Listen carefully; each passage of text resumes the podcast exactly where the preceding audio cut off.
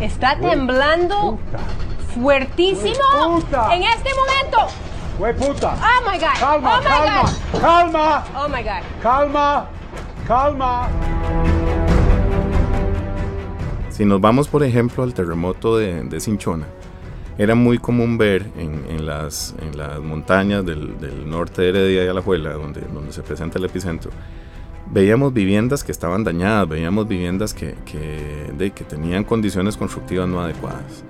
Y precisamente el Colegio Federado de, de Ingenieros y Arquitectos hace una investigación en la zona y logra determinar, logra concluir que, eso, que fueron viviendas que se construyeron muy artesanalmente, que la misma gente, los dueños de las propiedades, de, con- consiguieron gente que, que sabían construir y entre todos, entre la familia, tal vez colaboraron y construyeron su casa. ¿Por qué esto? De, pues tal vez porque la gente no piensa en los ingenieros arquitectos como una inversión, sino como un gasto, y eso es un problema, eso es un tema cultural también que, que hay que cambiar. Estamos sintiendo un fuerte temblor en este momento.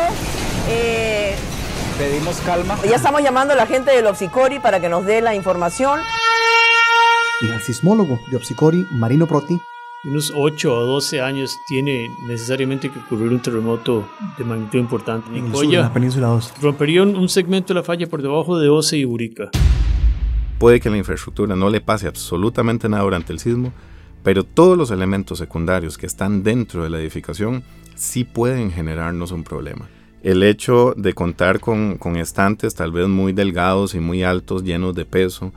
Eh, el tico por lo general, no sé si el resto de la población tendrá la misma condición a nivel mundial, pero el tico en general tiende a ser vago en el sentido del acomodo de las cosas. ¿A qué me refiero con esto? Que el tico no le gusta agacharse. Entonces, todo lo pesado, entre lo, lo más fácil es ponerlo o a la altura de los brazos o un poquito más arriba.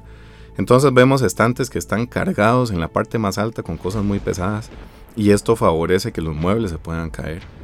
Y resulta que, nosotros ubicamos el, escritorio atravesado hacia la ruta de salida porque tal vez eso hace que yo le, ponga el, monitor de la pantalla de mi computadora que la gente no pueda ver qué es lo que yo estoy haciendo, entonces ahí podré eh, eh, trabajar libremente o tranquilamente, hasta matas en los pasillos donde debería utilizarse para la evacuación de personas. ¿Qué es lo que la gente hace? Salir corriendo. Y si nosotros buscamos evacuar de forma inmediata, tal vez el mismo movimiento sísmico nos puede botar. Tal vez todos estos elementos que te menciono nos pueden provocar que nos caigamos. Y ante tal vez, perdonando la expresión, ante una estampida de gente, ante una estampida de gente que va saliendo en carrera de un edificio por un sismo, alguien que se cae perfectamente puede quedar muy lesionado o en el peor de los casos morir aplastado por la misma gente. Entonces, esa parte cultural nos hace falta. Francisco Miranda, ingeniero civil, él es el director del programa de Desarrollo del Mantenimiento e Infraestructura Institucional de la Universidad Nacional. Y, y a mí realmente cuando yo veo las declaraciones de la gente, de los, de los medios de comunicación que entrevistan a la gente en relación con el tema de los simulacros, eh, escuchar comentarios como que yo no sé para qué hacen esto, para qué nos hacen perder el tiempo, esto genera más presas. No, en el caso de que Costa Rica tenga un sismo severo muy cercano, con epicentro muy cercano al, al área, al gran área metropolitana, puede que estos simulacros representen la diferencia entre la vida y la muerte. Si exploráramos los factores, las causas que explican el colapso de infraestructura, por ejemplo, como en el caso mexicano, ¿qué, qué factores podríamos citar?